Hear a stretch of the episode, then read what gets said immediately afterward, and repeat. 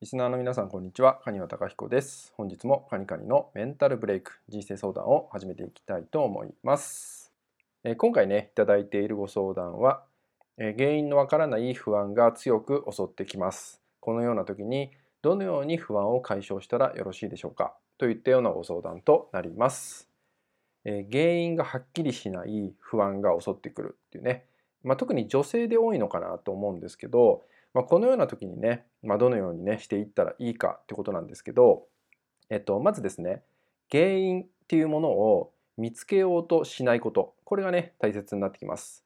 え原因がまずわからないって状態の時に、まあ、その不安を解消させるって時を考えた時に、まあ、じゃあどんなことがね原因なんだろうかっていうふうに探っていくと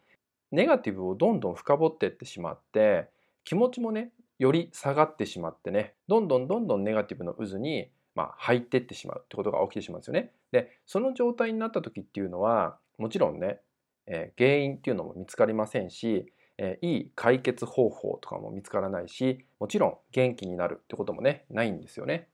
まあ、その状態がねひどくなってくると、まあ、うつ状態になってしまったりとか、まあ、そういう恐れもあるんでそんな時は、えー、無理やり原因を見つけようとしないことっていうのがまず一つですね。じゃあ何をしたらいいかってことなんですけどえー、深掘りをしないってことがねとても大切になってくるんで、まあ、そのような状態の時は特に大切なんで自覚をするってことをねやってほしいと思います。自覚をするってどんなことかっていうと、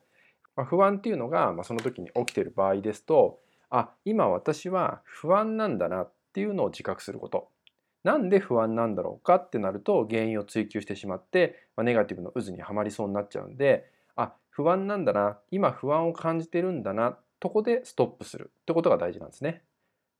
あ今は不安なんだなだけで終わりにするとなんで不安が起きたのかってなるとそれを探し続けるともしかしたら明日も不安のままかもしれない。もっと不安になってしまうかもしれないってことが起きてしまうんですけどあ今不安なんだな。今不安を感じてるんだな。自分はそう感じてるんだなっていうとこを、まあ、自覚するだけ。っていうところで止めていただくと、まあ、今の自分の状態を把握するってことになるんでね。この状態で止めていくってことがねとても大切になってきます。だから不安な状態を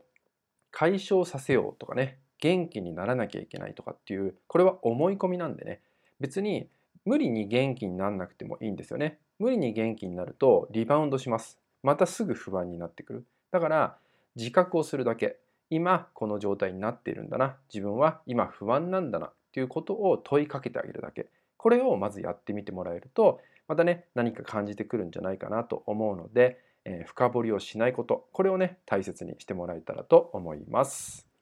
はい、それではですね今回の内容は以上になります。最後までご視聴いただきましてありがとうございました。